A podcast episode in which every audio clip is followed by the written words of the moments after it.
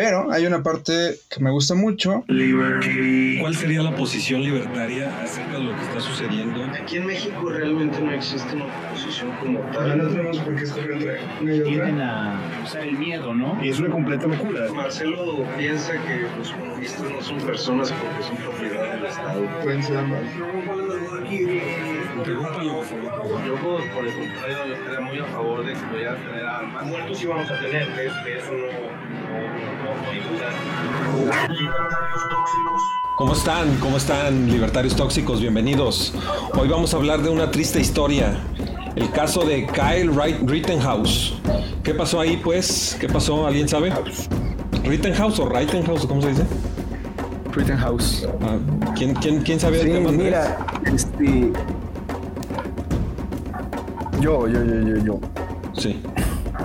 Este, fíjense, bueno, esto yo lo escribí eh, como una pequeña traducción, un resumen de lo que el abogado presentó como los, del abogado de Kyle presentó como los hechos ocurridos este, en la tragedia esta de en la ciudad, alguien me podría, la ciudad Kenosha, ¿no? Kenosha, sí. Wisconsin. Ujú.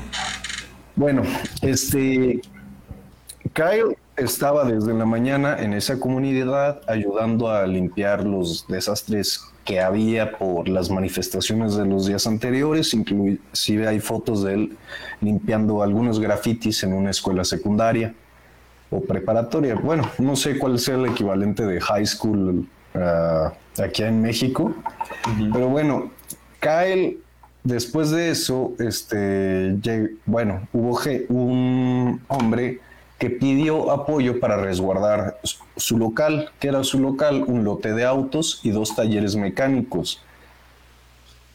Eh, estos habían sido dañados, inclusive me parece que fue un lote de autos, fue incendiado. Este, pidió apoyo a las milicias respaldadas en la segunda enmienda para que protegieran su propiedad. Este, y bueno, Kyle se encontraba resguardando junto con otros milicianos a las 8 de la noche el local. A esa hora más o menos la policía empezó a dispersar las manifestaciones. Y bueno, mientras esto sucedía, que era dispersar las manifestaciones, nada más irlas guiando hacia otros lados para que se fuera reduciendo el número de gente. No hubo ningún choque entre policía y, ¿cómo se llama?, y manifestantes.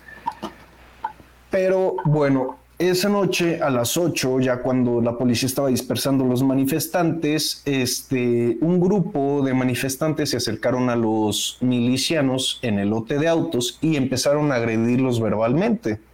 Este, los manifestantes a los milicianos.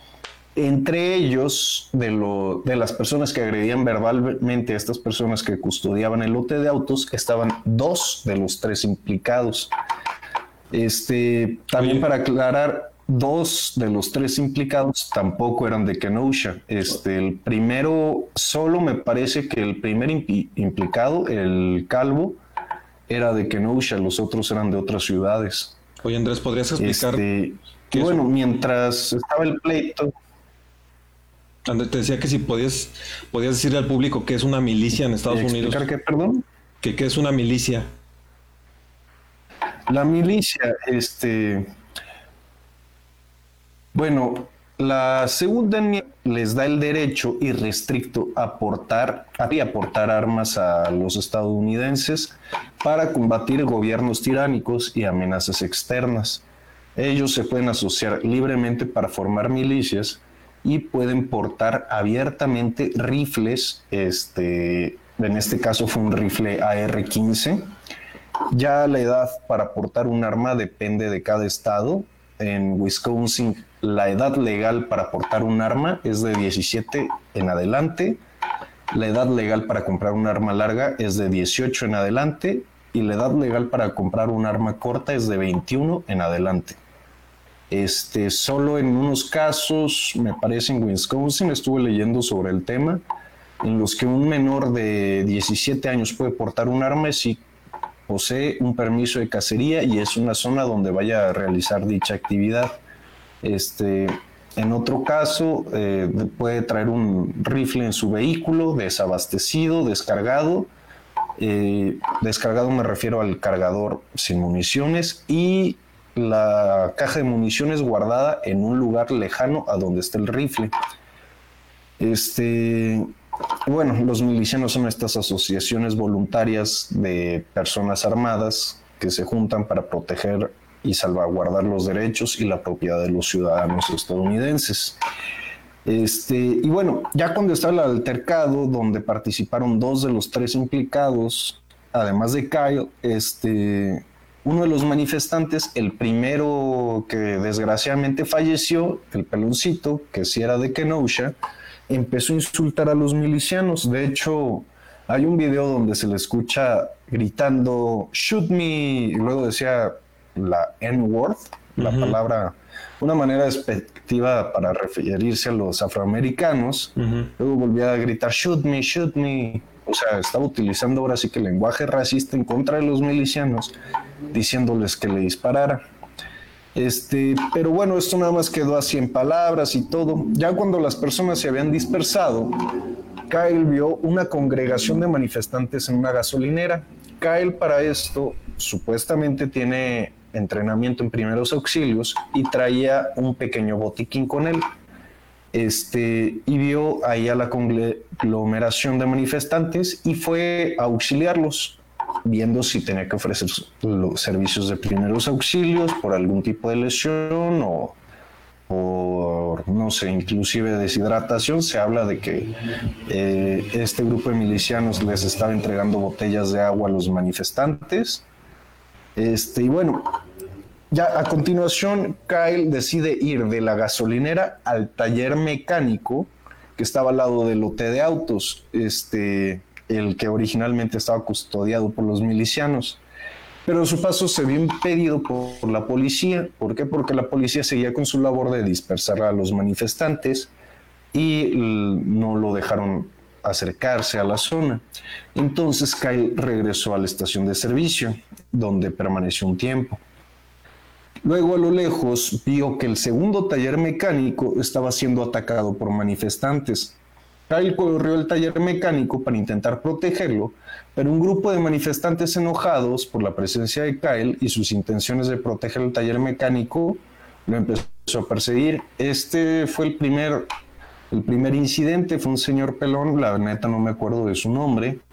Este empezó a perseguir a Kyle. Kyle corrió hasta que escuchó un disparo en el aire. No se alcanza a apreciar tan bien en el video de manera tan explícita, pero sí se alcanza a ver una pareja, un señor y una señora que van caminando y el señor dispara al aire, guarda su pistola y siguen caminando como si nada.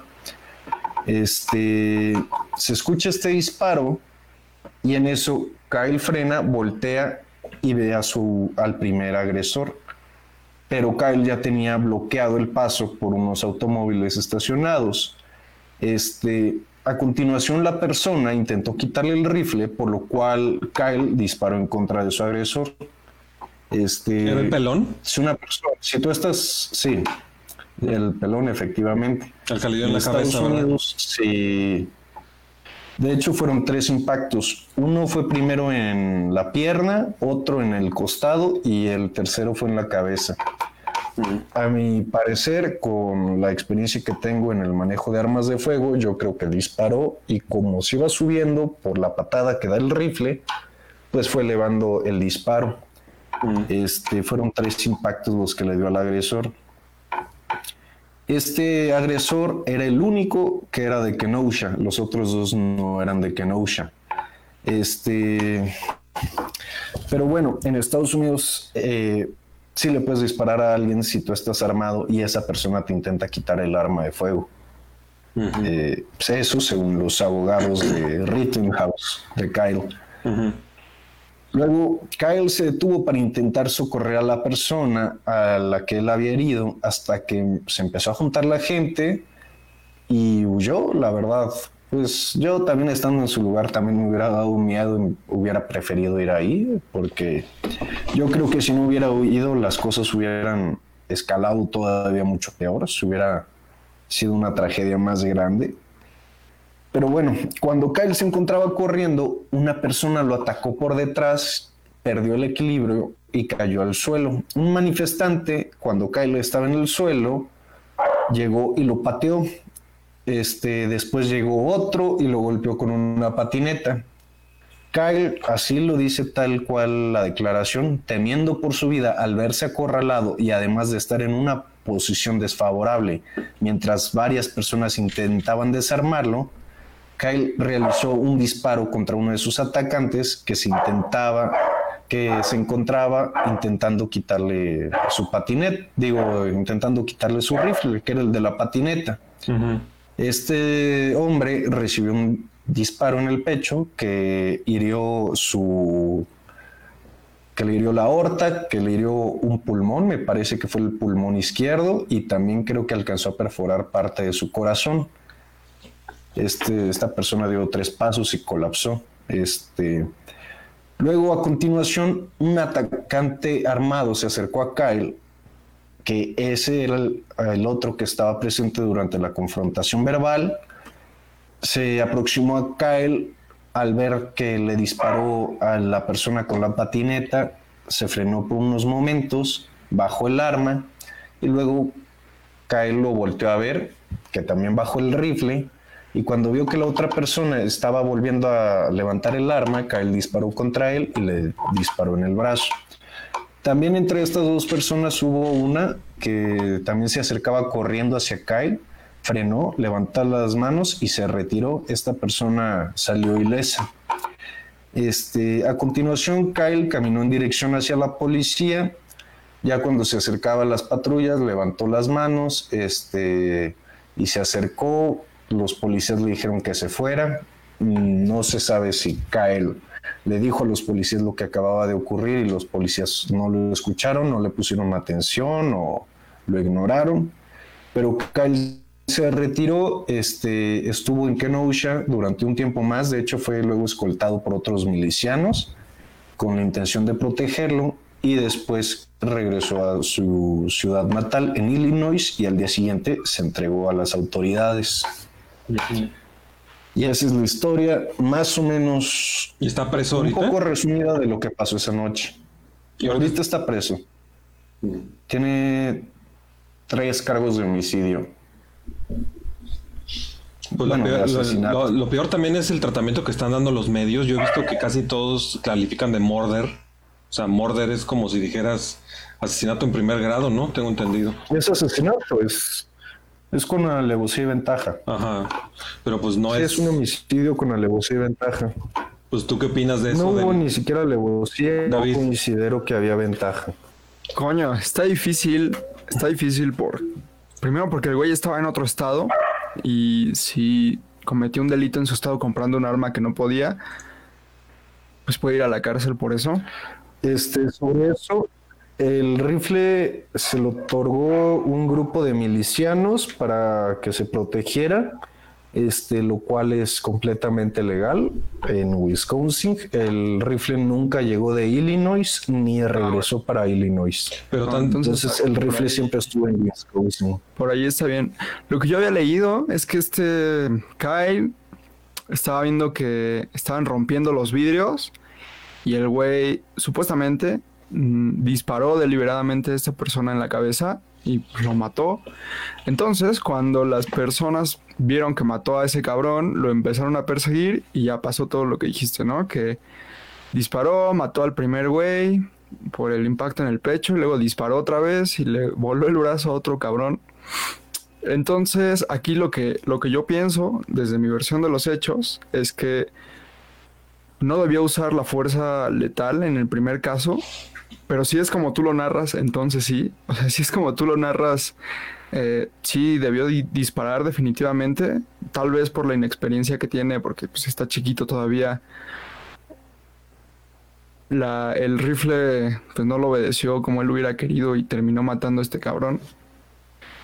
Pero de los otros dos casos, definitivamente su vida estaba en riesgo. Incluso si mataste a una persona eh, en un primer momento de forma accidental, eh, culposa, no pierdes tu derecho a defenderte. Y si tu vida está en riesgo, pues tienes que defenderla. Y si está en riesgo mortal, también.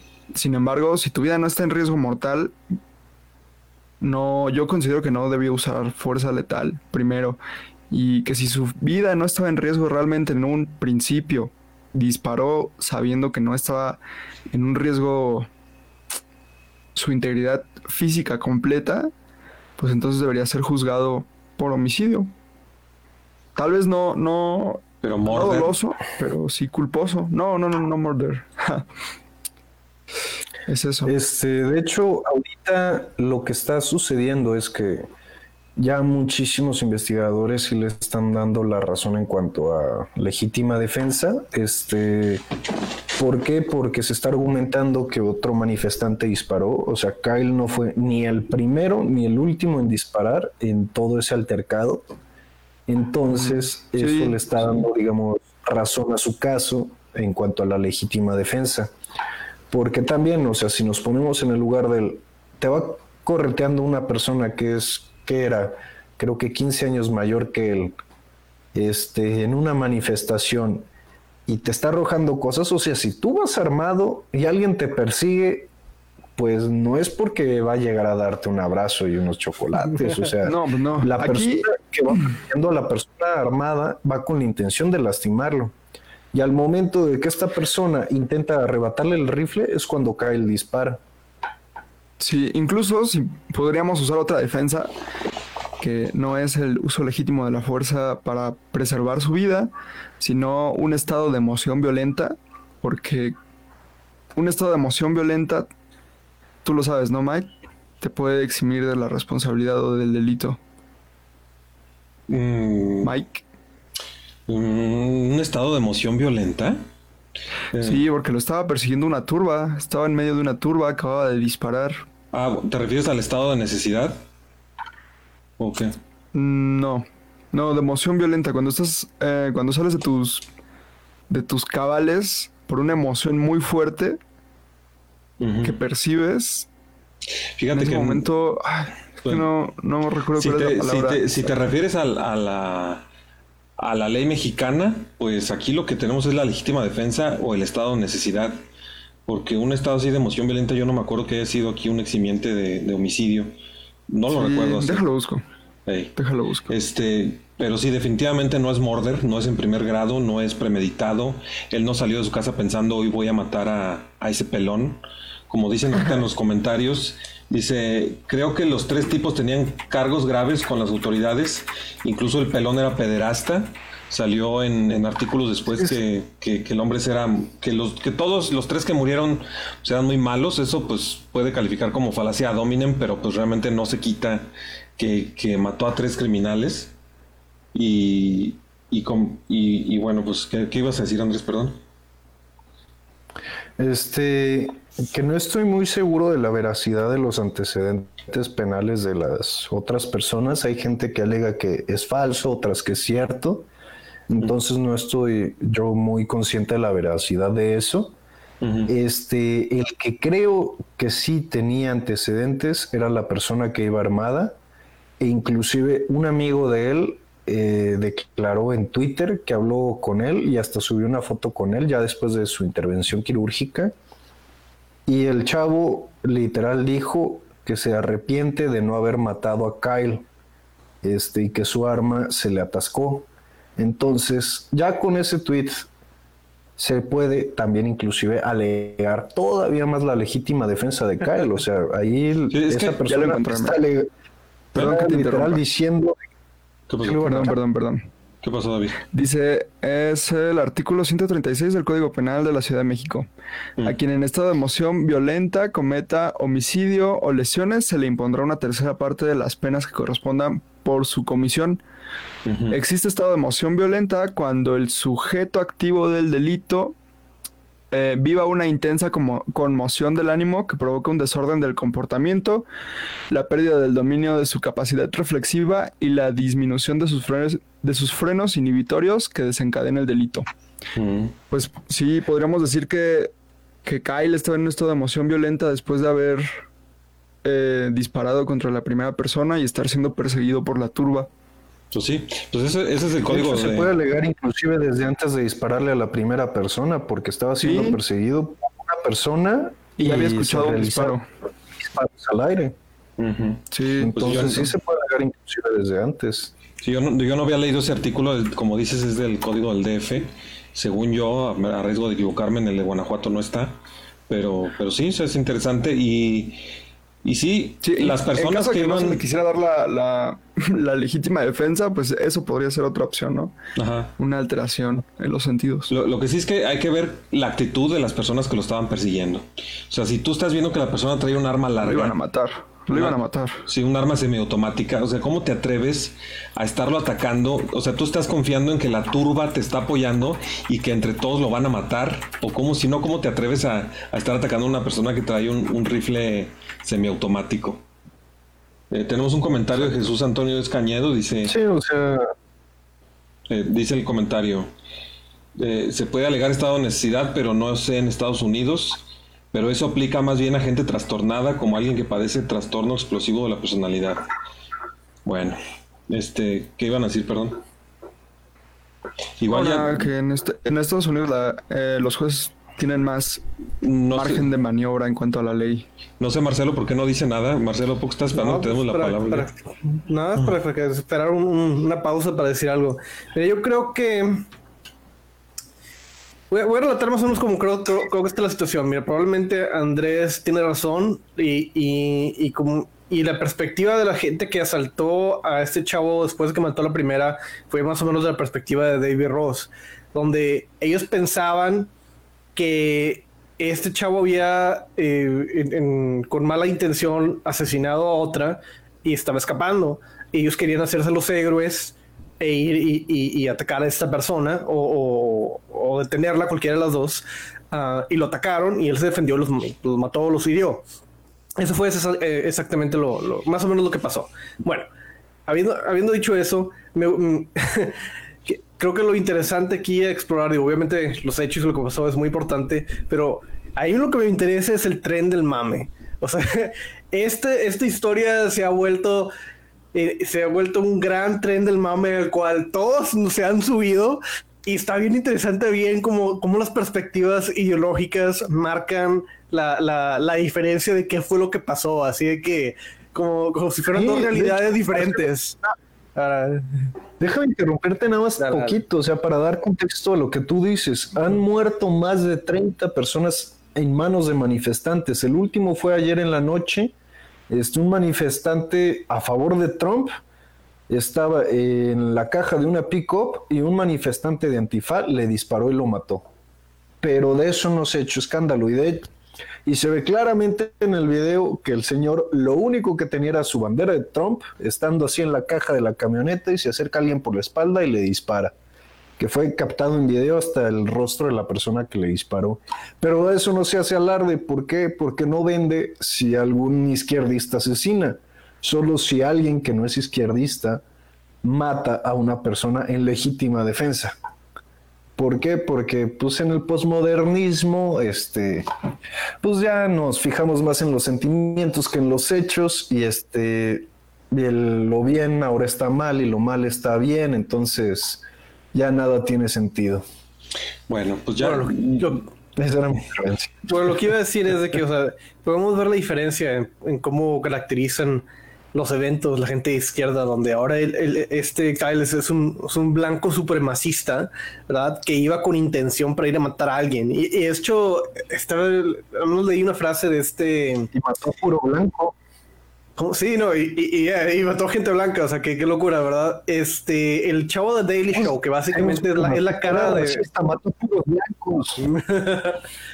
Hay, hay un, un chavo que se llama Tro- Trova, ¿no? ¿Cómo se llama? Pero es el, es el que tomó control de The Daily Show. Entonces, el, el Daily Show no se saben qué es, pero es un programa de, de un late night show estadounidense. Um, y eh, Trevor no- Noah, creo que se, se- se- se llama.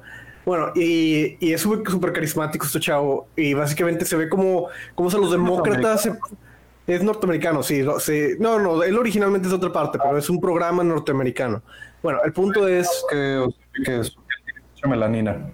Bueno, el punto Es es que. afroamericano. Sí, es el punto es que él, ¿verdad? Como siendo, él, él tiende a ser la voz de, de, la corriente demócrata. O sea, la mayoría de los demócratas ven ese programa y es este.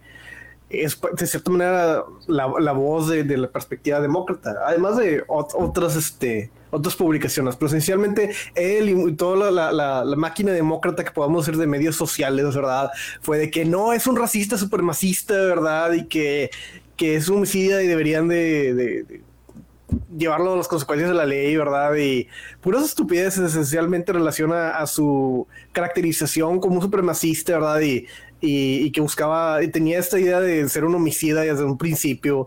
Es, es una un completo alarde de la izquierda, ¿verdad? Para que, para que, para que lo quemen esencialmente. Y lo, de la otra manera, la, la, la, la derecha y, y, también los libertarios, ¿verdad? Es de que es un héroe, ¿verdad? Este fue que puso algo de orden, ¿verdad? En una, en una manifestación de gente que qué chingado estaba haciendo ahí.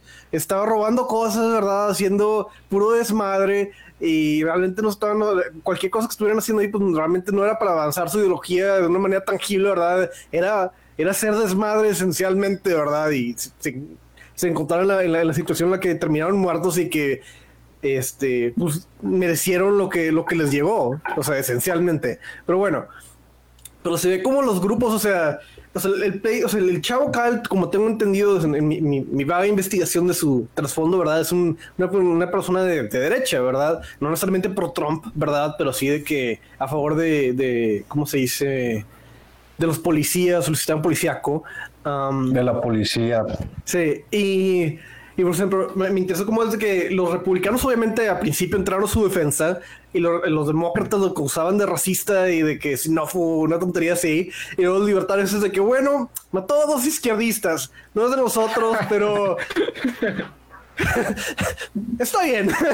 Vamos a subirnos al tren de embave del lado de Kyle. Así de que, de que no, no, no es un héroe, no es de nosotros, pero ¿sabes qué? Tres, tres, izquierdistas menos, ¿verdad? Por un lado, ¿verdad? Y, y alguien defendiéndose con un arma. Vamos La a irnos con Kyle. sí, o sea, porque realmente es un tren del mame. O sea, nadie quiere que vamos a analizar los hechos, eh, que a ver qué pasó en relación a justicia. No, no, no. Es un tren. Es el, se llama el tren del mame y te vas a subir de un lado, te vas a subir del otro, ¿verdad? Y cada ideología toma su, ¿cómo se dice? Sus alianzas, ¿verdad? Y, y, puedes ver cómo cada cuadrante de, las, de la ideología en el, en el mapa, ¿verdad? Claramente se subió a un tren diferente. Está bien chistoso. Oigan, este, ya se nos acabó el tiempo. Voy, voy a tirar la Vámonos, intro entonces. y me, me, dice Andrés que hagamos un after. Pues vamos a hacerlo. Nunca, ah, pues, nosotros nunca hacemos after, pero vamos a intentarlo. Sí, pues eh, para convivir con con el pueblo bueno. Vamos a hacer un after ya, ahora con ya no hubo más la gente que nos está escuchando. Eh, bueno, entonces voy a tirar la intro sí, y de Jesús, de hecho, este sí, para que hagan comentarios. Sí, yo, a mí ya no me llegaron comentarios. Si, si gustan leer el comentario ya para irnos. O ya, sí, ya el último es de Santiago que dice que está de acuerdo con Marcelo. Sí. Bueno, entonces les agradecemos muchísimo a los que nos estuvieron acompañando. Esto fue Libertarios Tóxicos, la segunda temporada. Y pues, adiós. Pero hay una parte que me gusta mucho. ¿Cuál sería la posición libertaria acerca de lo que está sucediendo? Aquí en México realmente no existe una posición como tal. No tenemos por qué escoger entre Tienden a usar el miedo, ¿no? Y es una completa locura. Marcelo piensa que los comunistas no son personas porque son propiedad del Estado. Pueden ser ambas.